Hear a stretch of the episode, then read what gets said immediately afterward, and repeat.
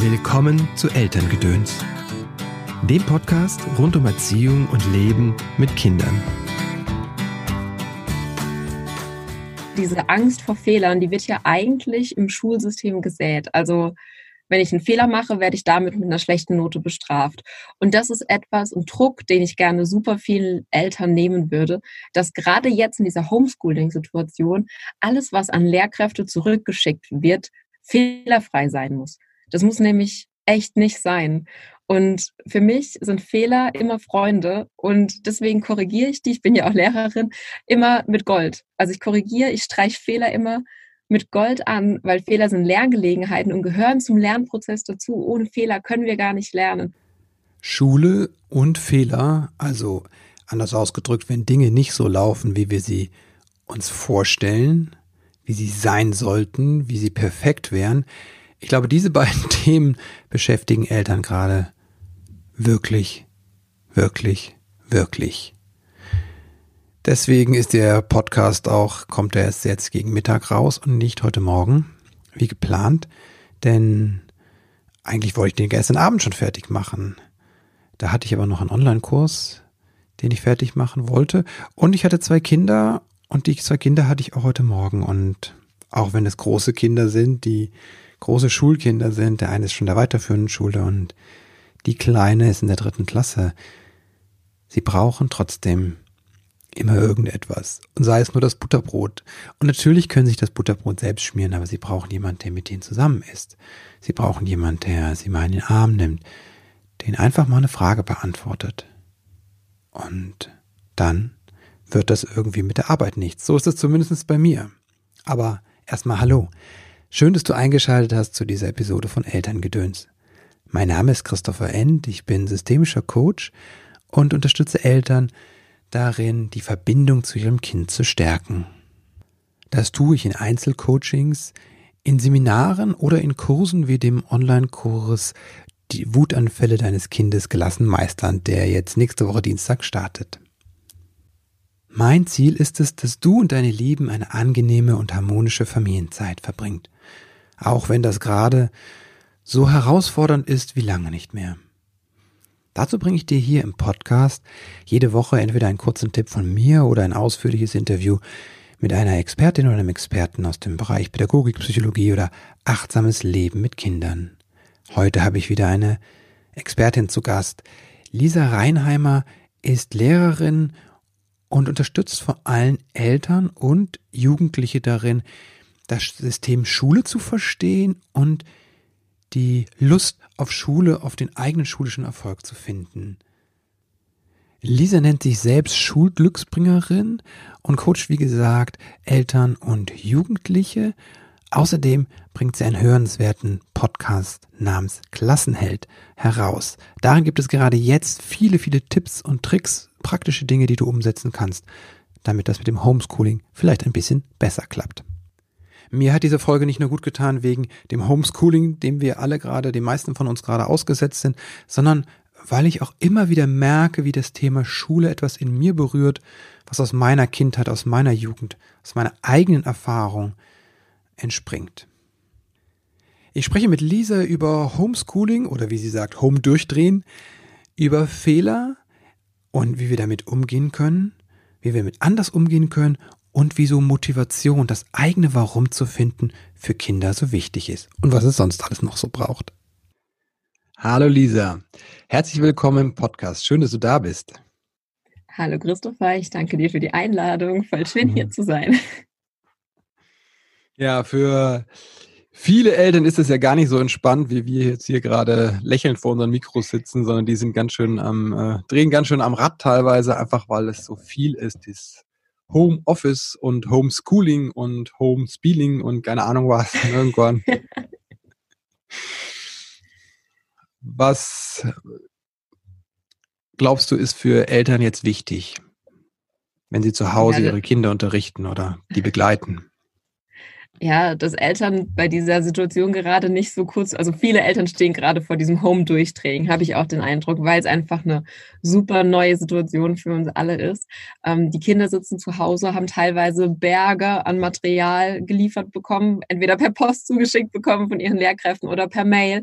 Und wir können einfach nicht erwarten, dass wir die Kinder jetzt an ihren Schreibtisch sitzen und dass das einfach von alleine läuft. Denn gerade an der Regelschule haben Kinder und Jugendliche nie gelernt, selbst zu lernen und sich selbst zu strukturieren. Da kommen Infos den ganzen Tag von außen, also Informationen und Anweisungen kommen immer schön von außen in so einem 45 Minuten Takt. Mhm. Und jetzt vor diesem ganzen Berg zu sitzen, das ist eine große Herausforderung für viele Kinder und Jugendliche.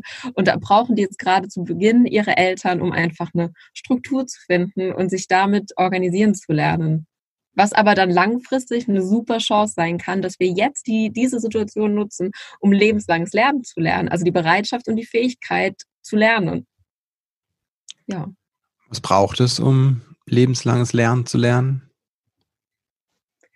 Meiner Meinung nach Erfolgserlebnisse, Erfolgserlebnisse beim Lernen, dass ich selbst die Chance habe als Kind oder dass ich, dass ich schon als Kind immer wieder die Erfahrung mache, wenn ich vor einer neuen Herausforderung stehe, egal ob jetzt eine Lernherausforderung oder eine Herausforderung in meinem Leben, hm. habe ich in der Vergangenheit die Erfahrung gemacht, dass alles in mir ist, was ich brauche, um die zu meistern. Und das können Eltern halt erreichen, wenn sie ihren Kindern immer wieder vor Augen führen, dass sie ganz konkrete Dinge getan haben, die zum Erfolg geführt haben.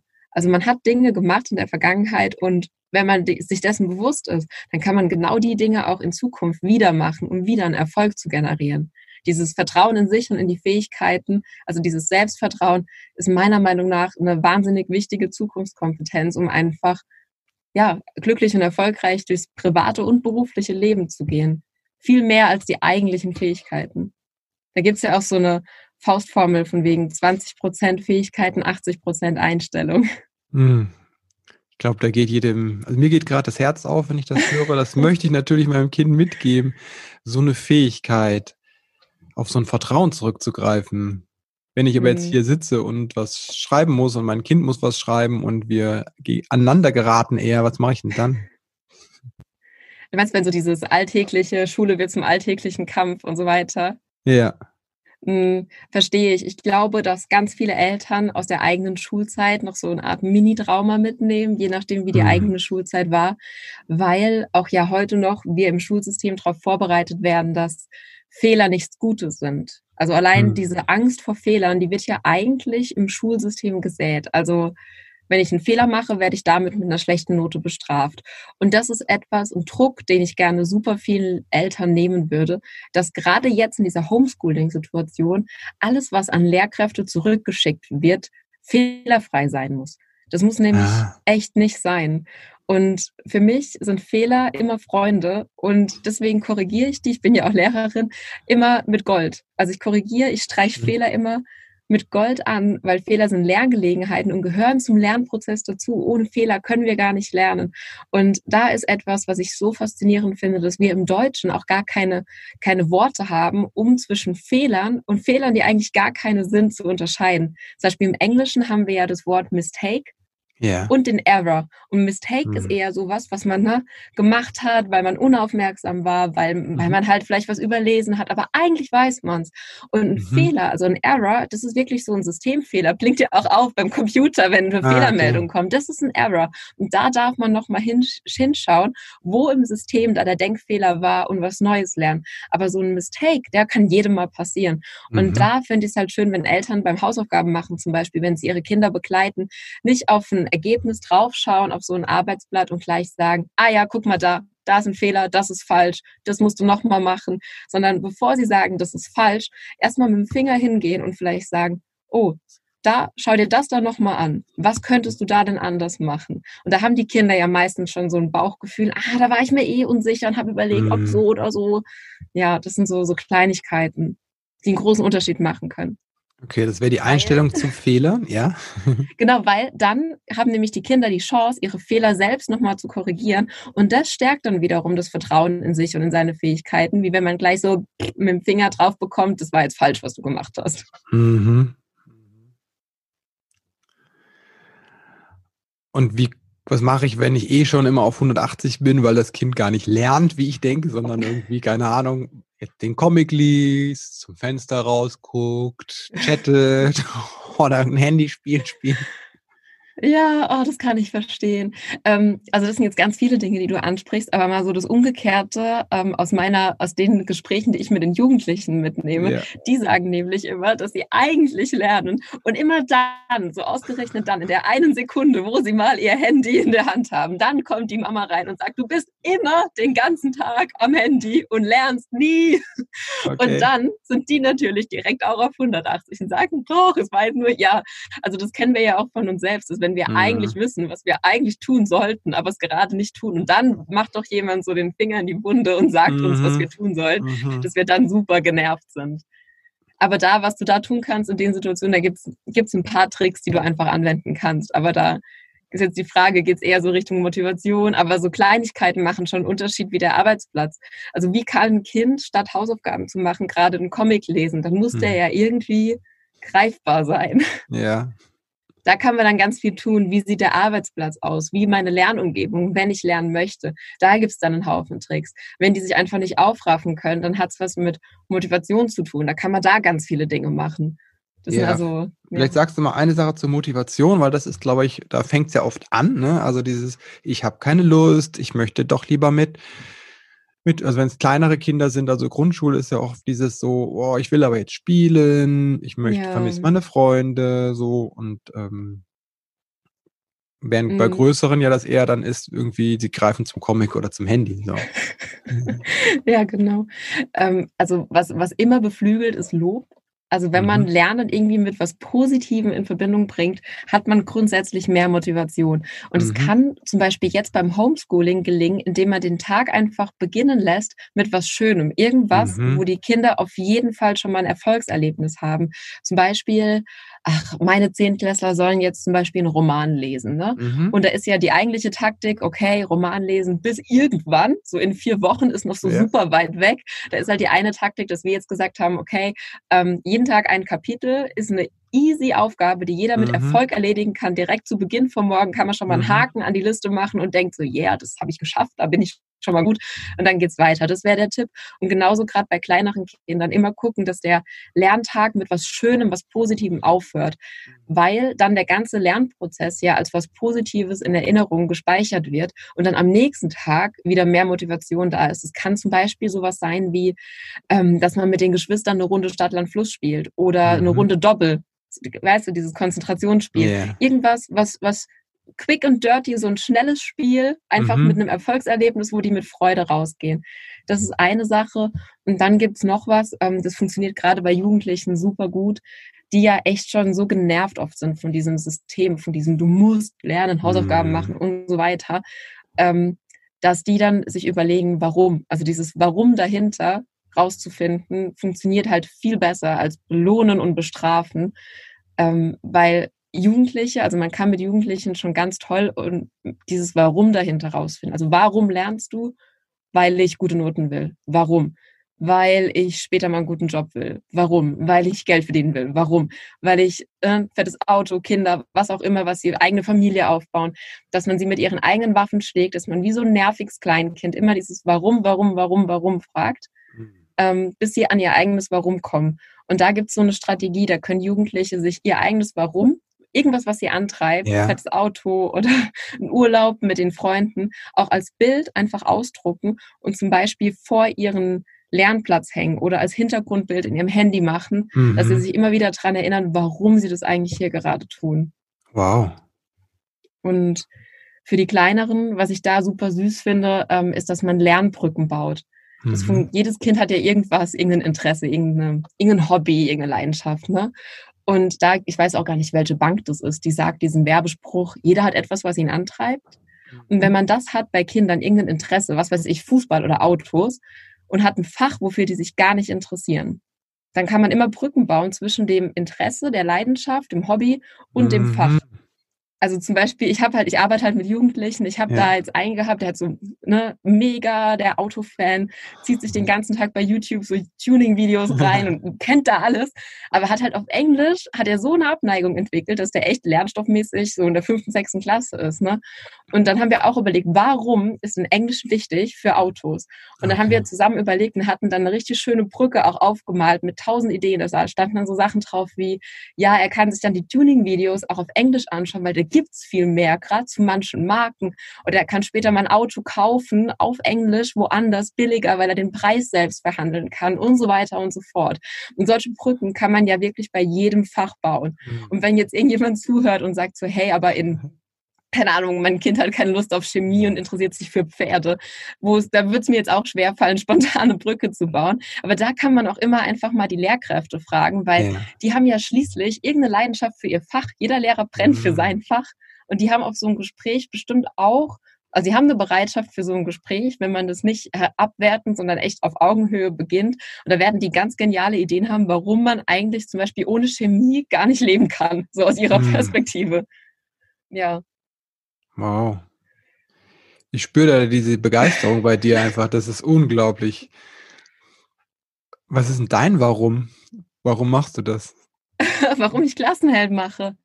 Ja, ja. mit, mit, mit Menschen, mit, mit, mit Kindern arbeitest und mit den Eltern. Mhm. Das ist, ähm, es ist so spürbar, deine Leidenschaft gerade. oh, das ist schön, dass du das sagst. Ähm, ich glaube, ich habe schon mit, also als ich selbst Teenie war, habe ich durch meine Mutter in einem Verein gearbeitet, der hat, also mich da engagiert, der hat mit Kindern aus sozial schwachen Familien zusammengearbeitet und mhm. hat denen immer schöne Erlebnisse beschert.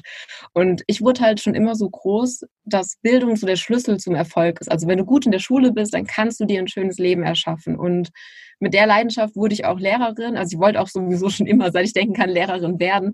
Oh. Aber dann im Regelschulsystem ähm, konnte ich mich nicht so nicht zurechtfinden, weil ich halt gemerkt habe, auf einmal geht es überhaupt nicht mehr um die Menschen, sondern nur mhm. noch um den Lehrstoff. Habe ja. Gymnasiallehramt studiert. Dann bin ich an die berufsbildende Schule gekommen und habe dann da gearbeitet und war dann da mit sogenannten diese Versagerklassen zusammen. Also das mhm. sind diese Jugendlichen, die ähm, ja zwar einen Abschluss haben, aber echt einen ganz, ganz schlechten, so dass eigentlich keiner was mit denen anfangen kann, am wenigsten sie selbst. Und mhm. dann sitzen die da, sind super erfolgreich, viele schon in einem illegalen Weg, also haben Möglichkeiten gefunden, sich ihr Lebensunterhalt zu bestreiten, weil ja viele auch einfach schon 18, 19, 20 Jahre alt sind, haben aber immer noch keinen Abschluss, sodass sie auf einem, sage ich mal, im Systemweg erfolgreich sein können, jemals. Und die Arbeit mit denen hat mich halt wahnsinnig geprägt und da war so ein Schlüsselerlebnis. Da ähm, haben wir die erste Englischarbeit geschrieben. Und wie gesagt, es ist ja deren letzte, die zweite und eigentlich letzte Chance auf einen richtig coolen Schulabschluss. Und ja. ich habe wirklich alles gemacht, dass das, dass die gut vorbereitet sind, dass das einfach wird. Und dann haben wir diese Englischarbeit geschrieben und ich habe das ausgeteilt und es hat einfach keiner begonnen. Ne? Also keiner hat angefangen, so keiner, also keiner hat angefangen, irgendwas zu schreiben oder überhaupt mal das Blatt umzudrehen und was zu machen, weil die schon so hart in ihrer Vorstellung verhärtet waren, dass Schule und sie, das funktioniert nicht. Das können sie eh nicht. So werden eh scheitern.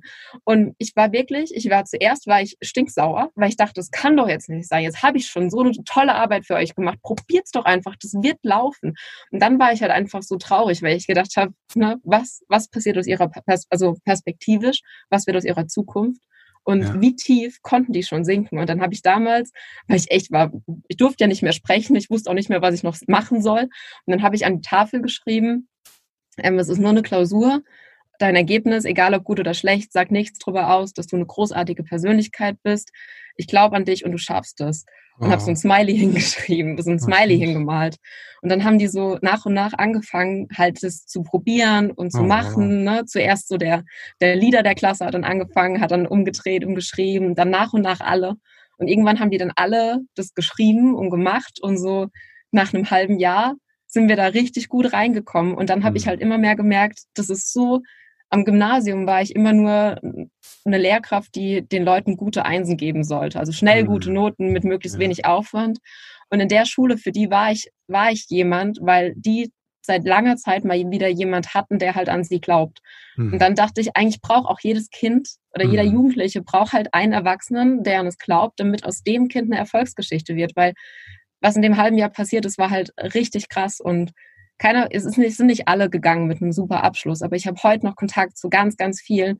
Und ähm, gerade vorgestern hat mir einer bei Instagram geschrieben, dass er jetzt einen neuen Job hat und bei der Bahn im Service in der ersten Klasse jetzt arbeitet und das mhm. für den voll das Ding, das Biros und ist auch so ein toller, toller Mensch. Und mich hat es halt unfassbar bewegt, dass solche Jugendlichen in so einem Setting sind, wo ich mich mhm. frage, wie viele negative Lernerfahrungen haben die denn gemacht? Gibt es ja auch im Lerncoaching den Ausdruck, negative Lernspirale, sind da reingerutscht und sitzen dann am Ende in dieser Versagerklasse. Und ich mhm. finde, meiner Meinung nach muss da kein Kind sitzen. Die haben da nichts zu suchen. Und die mhm. Zahlen sprechen ja auch dafür. Es sind 11,8 Prozent haben 2018 keinen Schulabschluss geschafft. Oh Gott. Das ist jeder Neunte, ne? Das ist jeder ja. Neunte. Und da sind ja die Jungs, also es waren zwei Mädchen, der Rest waren Jungs. Die Jungs aus dieser Versagerklasse waren ja da nicht mal mit eingerechnet, weil die hatten ja einen Abschluss. Nur einen halt saubeschissenen. Und ich frage mich halt, was wir in der Schule, also wir müssen in der Schule Dinge anders machen, weil wir uns das als Gesellschaft gar nicht erlauben können, dass so viele Menschen unter in dem Raster durchfallen und perspektivlos in dem jungen Alter dastehen. Weil die schaffen, die holen sich ihre Anerkennung dann woanders, halt in ihrer Clique, ja. weil sie dann der Erste sind, der krasse Sachen macht. Mhm. Und ähm, das jetzt, sorry, sorry, Christopher, das ist meine lange Antwort auf die Frage, warum mhm. ich das mache. Und ich glaube, jeder, der mal mit solchen Jugendlichen zusammengearbeitet hat, kann das verstehen. ja. Das ist ganz berührend. Also es hat mich sehr berührt, also, weil du da einfach die ja, gesehen hast, gesehen hast in ihrer Art, wie sie sind. Und wie du sagst, vielleicht das erste Mal, dass sie gesehen werden und gewertschätzt mhm. werden. Ja, und ich glaube halt, wenn wir warten, bis im Bildungssystem sich was verändert, dass all diese Jugendlichen aufgefangen werden, hm. dann warten wir halt ewig. Und ich habe jetzt vorhin gesagt, es waren Sozialschwache bei diesem Verein, wo ich mich engagiert habe. Und ähm, aber diese Jugendlichen in dieser Klasse, das war, das war nicht so. Ne? Da waren hm. wirklich quer durch alle Gesellschaftsschichten okay. waren da Leute, waren da die Leute drin, oh. weil das halt sehr, sehr schnell gehen kann, dass Kinder in, die, in so eine negative Lernspirale rein, reinrutschen. Und vieles, was Eltern tun, ist oft gut gemeint, aber ne, ja. kennst du ja nicht gut gemacht. Und es passiert ganz, ganz schnell, dass Eltern sagen, irgendwas läuft, mein Kind läuft in der Schule nicht rund. Ist so ein ja. Ausdruck, Ausdruck, den ich ganz oft höre ja, wo es einfach wahnsinnig schnell passieren kann, dass Kinder, wenn es um Schule geht, eine Haltung entwickeln, die die halt nicht gut durch das System durchbringt. Ja. Wie kann ich da an meiner Haltung dann arbeiten? Ich glaube, ganz viel, also ganz viel geht immer über die Beziehung und einfach ja. immer das Gefühl haben, dass die, dass man, dass die Kinder bedingungslos geliebt werden, egal welche Noten sie haben und egal mhm. wie es mhm. in der Schule läuft, weil das ist die Grundlage, dass überhaupt ein Veränderungsprozess ähm, passieren mhm. kann. Und ich habe halt das Gefühl, viele Eltern lieben ihre Kinder, sind, alles ist gut, mhm. alles sind happy. Und dann beginnt die Schule und ja. auf einmal merken Eltern, okay, irgendwas läuft hier, ne, wie ich gesagt habe, mhm. nicht so mhm. rund. Irgendwie mhm. auf einmal sind Probleme da und Eltern fühlen sich machtlos und reagieren mit Dingen, die sie aus ihrer eigenen Schulzeit mhm. kennen. Weil das einfach ne, natürlich ist, dass man dann ja. Dinge übernimmt, die man irgendwo selbst erfahren hat. Aber es ist vielleicht nicht, nicht alles, was da passiert, ist gut. Zum ja. Beispiel, ähm, ich gebe dir ein Beispiel, wenn jetzt, ähm, kenne ich auch so ein bisschen aus meinem eigenen Leben, jetzt angenommen, du hast irgendwie eine 1 minus, ne? Und mhm. bist damit super zufrieden. Und mein Papa hat da zum Beispiel immer gern gefragt, ah, okay, wie viele Einsen gab's denn? Und praktisch, mhm. wenn das jetzt mehr als drei waren, war meine Eins eigentlich schon wieder nicht mehr, nichts mehr wert. Oh, wow. Und ähm, das ist jetzt, also bei mir alles gut, ich komme ich komm damit mhm. klar und habe das verarbeitet. Aber ähm, es gibt ganz viele Kinder, die halt immer so groß werden, dass sie sagen, ich habe ein 2 Plus in Mathe und da kommt so ein Spruch, lieb gemeinter, motivierender Spruch wie, mhm. oh ja, dein Bruder hatte dabei immer eine Eins dann was denkt das Kind? Okay, ähm, ich werde nie so gut sein in Mathe zum Beispiel wie mein Bruder mhm. und schreibt das Fach komplett für sich ab. Ja. Und ähm, ja, so kommt man eben in so negative Lernspiralen rein, aber genauso einfach kommt man halt wieder raus, wenn Kinder einfach immer das Gefühl haben, sie werden geliebt, unabhängig davon, welche Leistung sie erbringen. Ah, okay. Also mein erster Schritt ist, mein Kind zu lieben, auch wenn es eine 2, 3, 4 oder 5 nach Hause bringt oder eine 6. Und ich glaube auch, was viele Eltern haben, ist dieses Gefühl, auch wenn Kinder jetzt eine 3 nach Hause bringen, dass man dann selber denkt, oh, das könnte doch aber viel besser sein. Wenn die mhm. nur ein bisschen mehr machen würden, dann, ich sehe da so viel Potenzial in meinem Kind genau. und die machen einfach nichts. Ja. Ja. Mhm. Und da ist aber das Ding einfach ins Vertrauen gehen, weil am Ende wissen die Kinder das selbst und wissen, dass sie viel mehr aus sich herausholen könnten. Und ich habe da so ein Beispiel von ähm, einer Mutter bei mir im Coaching, die echt exemplarisch für so viele Frauen steht. Mhm. Selber total gut gewesen in der Schule, immer die, die Einsen mitgenommen, die Zweien, auch jetzt leistungsorientiert, ne, im Job erfolgreich, perfekte, perfekte Mutter, perfekte Hausfrau, perfekter Körper mit dreimal die Woche zum Sport. Mhm. Und jetzt hat der Sohn, das war so, so süß eigentlich, hat gesagt, er hat jetzt einen Rallye-Test und er hat da einfach nicht dafür gelernt und hat eine 5. Und dann hat es die Mutter so aufgeregt, dass sie bei mir angerufen hat und gesagt hat, der ist überhaupt nicht ehrgeizig, der hat gar keinen Ehrgeiz, wie soll denn aus dem Junge nochmal irgendwas werden? Und dann haben wir erstmal rausgefunden, warum hat er das denn nicht gemacht? dann hat mhm. sie ihn mhm. gefragt und hat er gesagt, weil ich das nie mehr brauche. irgendwie so und so viele Apostel auswendig aufzählen. Und dann, das kann er jederzeit googeln. Und dann musste sie ihm ja sogar recht geben und hat gesagt, ja, das stimmt, aber trotzdem, du brauchst so eine Eins in Rallye. Und er, nee, wieso? Ich bin in der siebten Klasse. Kein Mensch fragt nach meiner Rallye-Note in der siebten Klasse. Musste sie ihm eigentlich wieder recht geben, aber sie hatte halt diese Angst, dass mhm. ihr Kind nicht ehrgeizig ist. Und da mhm. haben wir mhm. geschaut, in welchen Lebensbereichen ist er denn ehrgeizig? Wo mhm. zeigt er denn Ehrgeiz? Okay, er war irgendwie der zweite Tormann in seiner Fußballmannschaft wollte aber unbedingt ins Tor, der Erste sein, hat richtig viel dafür trainiert und gemacht und ist jetzt der erste Tormann. Offensichtlich mhm. hat er Ehrgeiz bei Dingen, die ihm wichtig sind. Mhm. Und spätestens, wenn er sein Warum entdeckt und weiß, warum er gute Noten will und warum er in der Schule gut sein will, dann machen die auch alles. Also sobald der Switch da ist bei Kindern und Jugendlichen, ich habe echt ein paar jetzt auch in meinen Abi-Kursen gehabt, die halt gesagt haben, okay, ich will Pilot werden und ich mache dafür alles. Also mhm. ungesund, manchmal auch schon alles, alles, aber ja, und wie unterstütze ich mein Kind darin, sein Warum zu finden? Da würde ich ähm, immer Dinge machen, die das Kind gerne, also bestärken in dem, was es gerne macht, die mhm. in, rausgehen in die Welt. Auf keinen Fall, was so viele Eltern machen, wenn die Noten in den Keller gehen, sagen, okay, deine Noten gehen in den Keller, jetzt musst, darfst du nicht mehr ins Handball. Mhm. Ne? Oder jetzt machen wir, am Wochenende wird jetzt sonntags gelernt, statt einen Ausflug zu machen und ins Museum zu gehen. Ähm, ich denke immer, wenn das zum Beispiel mit Dirk Nowitzki gemacht worden wäre, ne, was wäre denn aus mhm. dem geworden? Vielleicht so ein mittelguter Finanzbeamte, der dann in seinem in seiner Freizeit in einem Basketballverein ein bisschen Basketball trainiert, aber kein mhm. Profi-Basketballer. Kinder, also ich bin, also das ist auch eine Einstellungssache, da kann, gibt es bestimmt kein Patentrezept und da kann jedes Elternteil entscheiden, wie die das managen, aber ich finde, ähm, Kinder, also Stärken, Stärken und Schwächen zu managen lernen, ist so mein Ansatz. Mhm. Und nicht versuchen, in allem gut zu sein, weil dann ist man am Ende in allem nur noch durchschnittlich. Ja. Weißt du, was ich meine? Ja, ja. Mhm. Und es gibt für Kinder so ein ganz tolles Buch, das heißt, wenn die Ziege schwimmen lernt. Das ist ganz süß. Okay. Da ähm, sind ganz viele Dschungeltiere und die gehen in die Dschungelschule und die sollen dann alles machen. Also zum Beispiel der Elefant soll klettern lernen und fliegen. Mhm. Kann das aber natürlich nicht. Ne? Ja. Und ähm, was weiß ich noch, die Ziege soll auch schwimmen lernen und das können die halt alle nicht. Und am Ende, nach einem Schuljahr, sind alle nur noch durchschnittlich gut. Also auch der Vogel kann nur noch durchschnittlich fliegen. Okay. Und am Ende brechen die dann aus der Schule aus und es ist ein Happy End, aber es ist ein tolles Buch, um mit Kindern drüber zu reden. Ähm, jeder hat Stärken und Schwächen und du musst mhm. nicht in jedem Fach sehr, sehr gut sein. Ah, okay. Vielleicht auch für die Eltern ganz gut, das Buch. ja, ich, ich liebe es. Ich liebe es. Es ist ein ganz tolles Buch. Das schön. Ich packe das in die Shownotes. Ja, gerne. Wir packen in die Shownotes auch ähm, deine Seite, Klassenheld. Wo kann man dich erreichen? Genau. Wo kann man dich sonst erreichen? Das ist. Ähm, bei Instagram gebe ich da so täglich in der Story ein bisschen Inspiration, wie man mit yeah. seinen Kindern glücklich und erfolgreich durch die Schule kommt. Ähm, bei Facebook habe ich eine Gruppe, die Klassenhelden-Elterngruppe. Da sind Eltern und Pädagogen drin, die sich da auch echt ganz großartig austauschen, wow. gegenseitig unterstützen. Dann, ähm, genau, manchmal, also über Newsletter schicke ich manchmal PDF-Dateien rum. Mhm. Und alle, die da jetzt bisher rumgeschickt wurden, die sind auch in der Facebook-Gruppe, die kann man sich da runterladen. Und im April startet so ein Online-Workshop für Eltern, wo es auch darum geht, seine Kinder gut und erfolgreich durch die Schule zu begleiten. Mhm.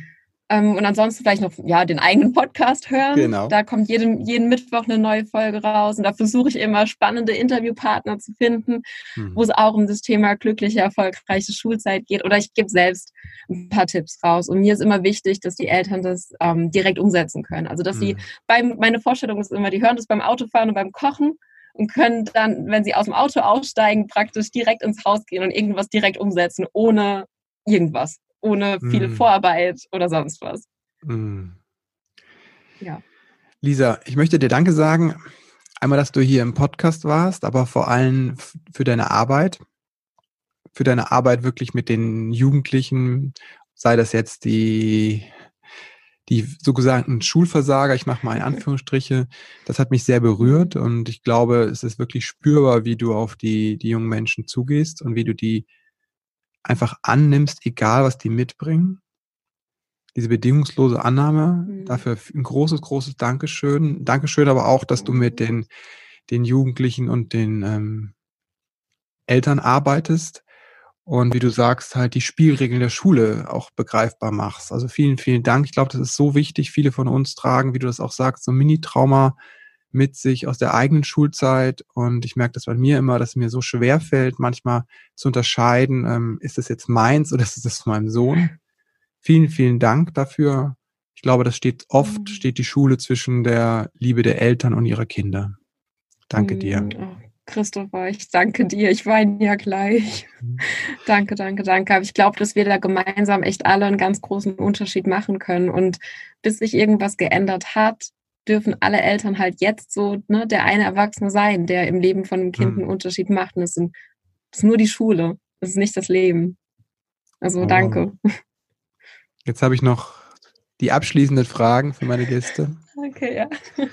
Wenn du an deine eigene Kindheit denkst, was hat da vielleicht gefehlt, was du dir selbst beibringen musstest oder durftest? Mhm. Ähm, dass ich alles lernen kann. Dass ich oh. alles lernen kann, wenn ich weiß, wie. wow. Zum Beispiel, bei mir war es Mathe, ne? Also.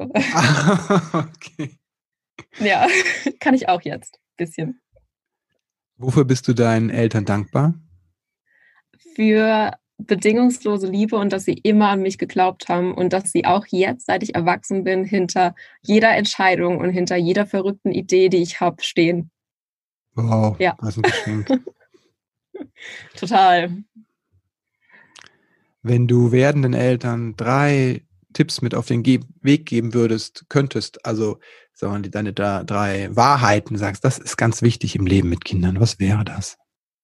Hm.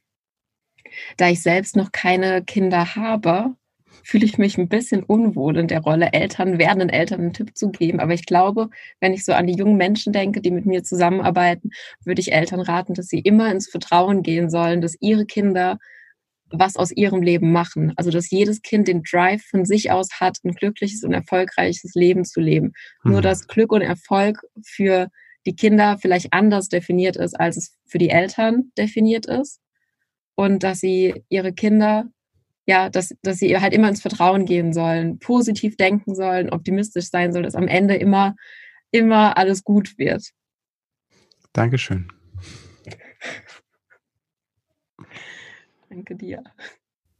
Dieser Optimismus, also diese positive Energie, finde ich, ist gerade bei Lisa selbst so deutlich zu spüren bewegt oder berührt hat mich in der, in diesem Gespräch noch etwas ganz anderes, nämlich wie sie den Blick auf Erfolg oder schulische Leistung verändert. Also weg von diesem du musst funktionieren hin zu diesem warum möchtest du das erreichen?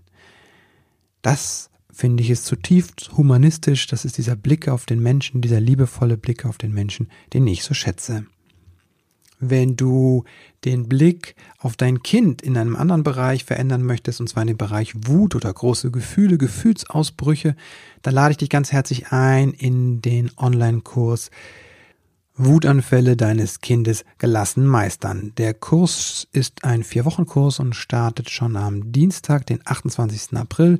Es sind noch Plätze frei. Du findest alle Infos und die Anmeldung auf meiner Seite christopher-end.de und den Link packe ich dir auch in die Show Notes. Jetzt wünsche ich dir erstmal einen wundervollen Tag.